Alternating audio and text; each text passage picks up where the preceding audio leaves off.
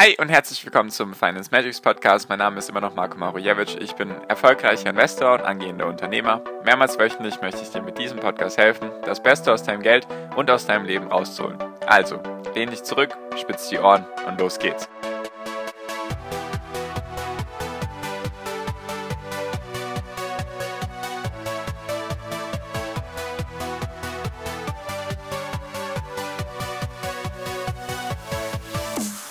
Hi und herzlich willkommen zum Finance Magics Podcast. Wir sind heute bei Folge 238 und heute geht es um Aktien und Kredite, beziehungsweise sollte man Kredite für Aktien aufnehmen und so weiter. Genau, nur bevor ich damit anfange, möchte ich mich erstmal entschuldigen, falls der Ton irgendwie heute anders ist oder schlechter ist. Mein Aufnahmegerät hat leider den Geist aufgegeben, deswegen musste ich jetzt umdisponieren auf eine andere Aufnahmemöglichkeit. Deswegen könnte es sein, dass das jetzt irgendwie anders klingt oder schlechter klingt. Tut mir leid. Ich konnte jetzt auf die Schnelle nichts Neues organisieren. Deswegen, genau, hoffe ich, dass es trotzdem einigermaßen in Ordnung ist. Vielleicht ist es ja sogar irgendwie besser als davor. Kannst du mir sehr gerne mitteilen. Nur wollte ich erstmal für den Anfang loswerden. Genau, so jetzt zum Thema von heute. Und zwar sollte man Aktien sozusagen mit fremdem Geld kaufen oder finanzieren. Genau, weil zum Beispiel in den USA ist das jetzt schon bei vielen Brokern möglich. In Deutschland gibt es dann, ich weiß nicht, ein, zwei vielleicht, die das anbieten, dass du einfach dir sozusagen Geld vom Broker leihen kannst und damit dann in Aktien investieren kannst. Nennt sich auch Margin. Vielleicht sagt dir der Begriff was, heißt einfach, du nimmst Geld, was dir nicht gehört und kaufst damit Aktien als Beispiel.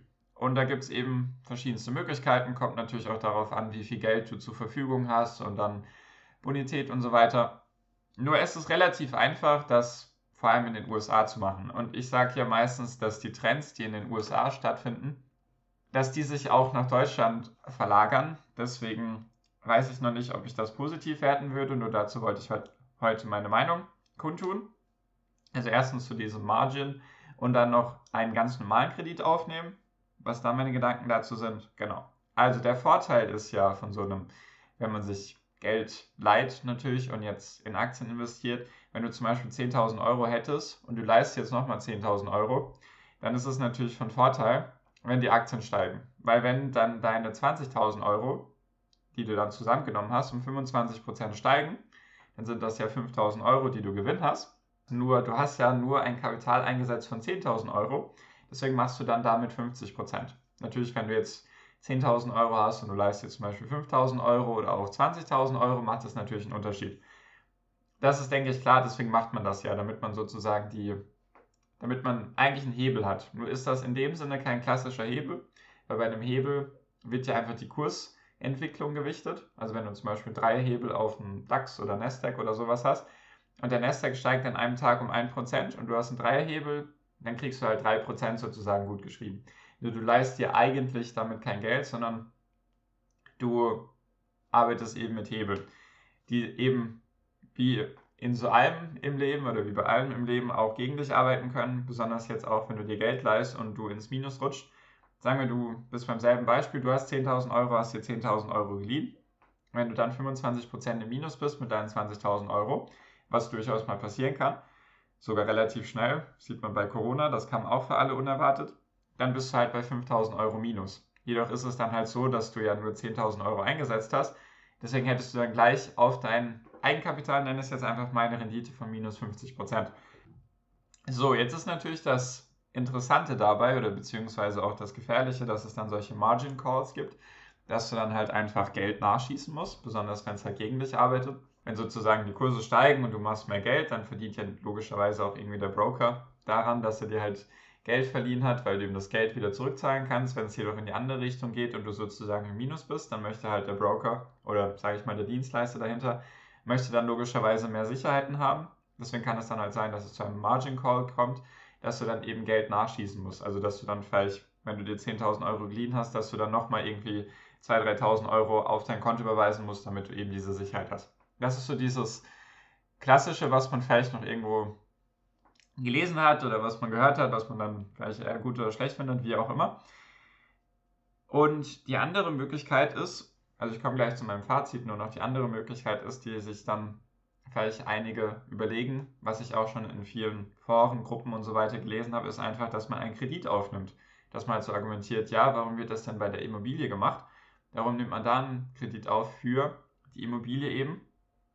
Besonders sind die Zinsen ja gerade extrem niedrig. Da gibt es ja sogar Anbieter, da kriegst du Negativzinsen. Also eigentlich hast du ja direkt gewonnen, sozusagen, wenn du halt das Geld dann in Aktien investierst. Weil Aktien steigen ja im Schnitt, lass es mal irgendwas 7 bis 10 Prozent pro Jahr sein. Da ist es doch eigentlich super simpel, dann sich Geld zu leihen, besonders mit vielleicht 0,1% Zinsen oder vielleicht auch 1%, weil wenn du es sozusagen durchrechnest, dann bist du ja im Plus.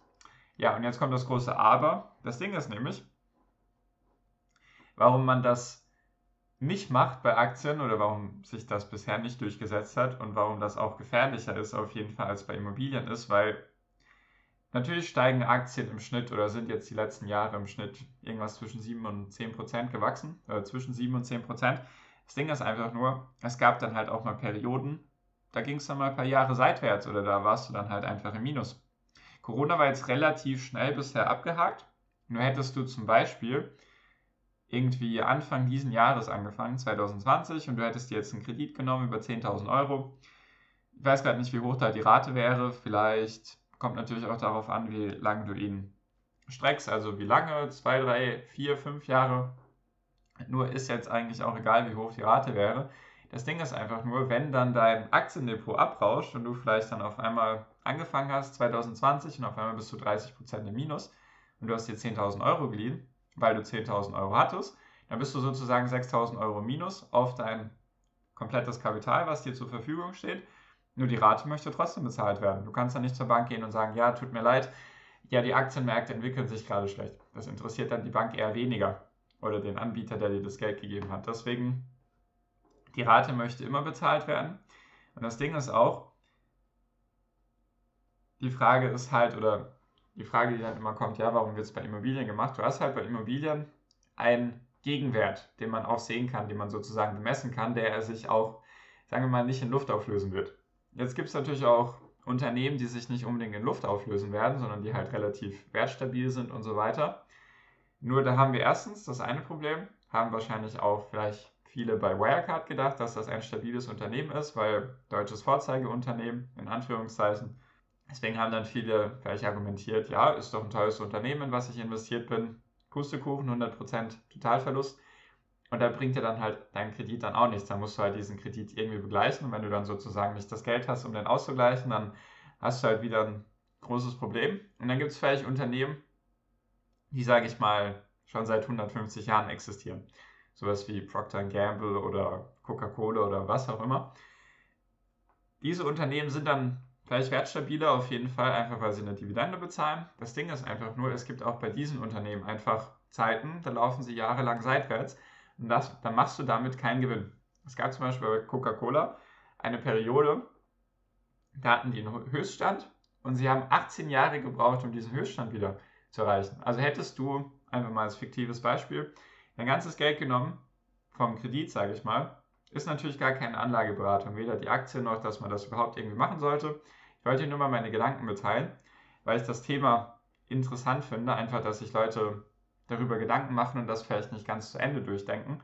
Deswegen möchte ich dich damit eigentlich schützen, dass du vielleicht eben nicht sowas auch machst. Und sagen wir mal, du nimmst einen Kredit auf, investierst den kompletten Kredit, Kredit in ein wertsicheres Unternehmen, sowas wie Coca-Cola oder Procter Gamble eben. Die sind jetzt trotzdem auch noch nicht auf dem Niveau vor Corona. Und eben auch solche Unternehmen, die es schon lange an der Börse gibt, die haben halt auch mal Seitwärtsperioden oder wo es mal runtergeht. Die wachsen halt auch nicht so stark. Und die Frage ist dann halt, lohnt sich das Risiko?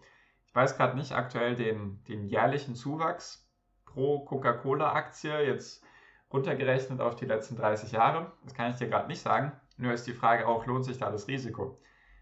Hast du damit mit Dividenden den MSCI World zum Beispiel geschlagen? Kannst du ja gerne mal nachschauen und schauen, wie das da war. Da ist halt die Frage, wie hoch sind die Zinsen, da hast du noch die Inflation, da hast du vielleicht die Dividenden, die für dich da sind, nur die Rate muss halt immer gezahlt werden. Und ich denke mal auch, wenn du einen Kredit aufnehmen würdest, um in Aktien zu investieren, dann erhoffst du dir davon, dass dein Geld sozusagen auch mehr Performance für dich bringt, als jetzt da vielleicht dann 5, 6 Prozent pro Jahr, wenn du Inflation und Zinsen und irgendwas abziehst. Nur mal so vom, vom Gedanken her. Und bei der Immobilie hast du halt noch den Vorteil, ist jetzt natürlich auch nicht hier, soll jetzt keine Folge sein, in der ich die Immobilie die ganze Zeit hochpreise und so weiter und dass die das Beste ist, sondern du hast halt noch den Vorteil, dass du halt Wohnungsraum schaffst, was im deutschen Grundgesetz oder im deutschen Steuerrecht und so weiter positiv gewertet wird. Das ist sozusagen keine Spekulation, sozusagen wie mit Aktien, sondern du schaffst damit Wohnraum. Das ist erstens steuerlich begünstigt und zweitens hast du halt auch einfach die Mieter, die dann da sind, die dir dann auch deine Miete bezahlen. Natürlich gibt es dann auch Mietausfälle, wenn die Mieter ausziehen und so weiter und so fort. Und die Wahrscheinlichkeit ist einfach, dass die Leute, die dir das Geld geben, haben eine größere Sicherheit eben in Immobilien, als wenn du jetzt mit Aktien um die Ecke kommst. Nur mal so vom, vom Grundgedanken her. Einfach, weil du ein Stück Boden hast, auf dem etwas steht, was dir gehört, was man anfassen kann, worauf man auch irgendwie einen Einfluss hat. Außer es kommt irgendeine Naturkatastrophe und es gibt einen, keine Ahnung, riesen Jahrhundertsturm oder ein Feuer fängt an, dann bist du vielleicht auch versichert. Solltest du zumindest, wenn du eine eigene Wohnung hast, dass eben sowas nicht passiert.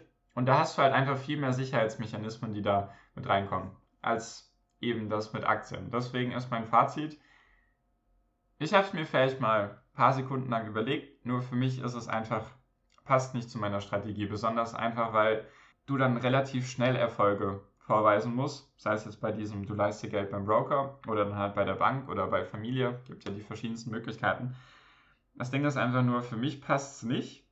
Ich finde es nicht sinnvoll, weil klar könnte man argumentieren, ja, ist es besser als Konsumschulden zu haben, weil man investiert ja. Nur du hast halt eine höhere Schwankungsanfälligkeit. Ein Immobilienpreis oder der Immobilienmarkt schwankt halt nicht so stark, ist halt nicht so volatil wie der Aktienmarkt. Und deswegen kommt das für mich einfach nicht in Frage. Ich würde das höchstwahrscheinlich nie machen. Also aktuell kommt es für mich nicht in Frage. Ich würde auch jedem davon abraten, der nicht weiß, was er tut. Und selbst ich mit meinen knapp jetzt sechs Jahren Börsenerfahrung würde mich das nicht trauen oder mir irgendwie zutrauen, dass ich das jetzt einschätzen kann, wann ich jetzt einen Kredit aufnehmen kann und dann, dass die Aktienmärkte steigen, dass ich sozusagen das Geld, was ich investiert habe, was ich sozusagen mir geliehen habe, dass ich das auch erstens zurückzahlen kann und darauf eine schöne Rendite erwirtschaften kann. Traue ich mir nicht zu. Mein Gedanke ist dann einfach, wenn ich mehr Geld haben will, muss ich mehr arbeiten, dann muss ich mehr Gas geben, dass meine Sachen besser laufen und dass ich da einfach mehr Einnahmen habe, die ich dann investieren kann. Das ist zumindest meine Herangehensweise an das Ganze und genau, wollte ich einfach mal mit dir teilen, den Gedanken, weil sich das vielleicht einige überlegen, ich das bei vielen auf jeden Fall schon, oder bei einigen auf jeden Fall schon gesehen habe, dass sie eben diese Gedanken äußern und dann das dann, das dann mit einer Immobilie vergleichen. Ist für mich nicht dasselbe, kann man meiner Meinung nach nicht miteinander vergleichen. Ich würde es nicht machen. Genau, ich wollte einfach mal meine Gedanken teilen. Vielleicht bringt es dir was und genau, falls du da dich irgendwie mit anderen austauschen magst über dieselben Themen, Finanzen, Börse, was auch immer, dann weißt du ja, der erste Link in der Podcast-Beschreibung ist der Link zu meiner WhatsApp-Gruppe. Habe ich bestimmt schon hundertmal gesagt, werde ich auch in Zukunft immer wieder wieder sagen. Einfach weil ich weiß, dass es dir was bringen würde, wenn du drin wärst. Deswegen, genau. Ich hoffe auch, dass die Qualität jetzt von der Audiospur oder vom Podcast von dieser Folge gut war oder in Ordnung war. Falls sie ganz schlecht war und da Kritik kommt, dann werde ich natürlich so schnell wie möglich an einer anderen Lösung arbeiten. Ich wollte jetzt mal das probieren, ob das in Ordnung ist. Wenn nicht, dann kommt auf jeden Fall die, die, die nächsten Podcast-Folgen dann was Besseres. Genau, danke dir fürs Zuhören bisher. Ich danke dir wie immer für deine Aufmerksamkeit und hoffe, dass du einen wunderschönen Tag noch hast, eine wunderschöne Restwoche. Genieß dein Leben und mach dein Ding. Bleib gesund und pass auf dich auf und viel finanziellen Erfolg dir. Dein Marco, ciao, mach's gut.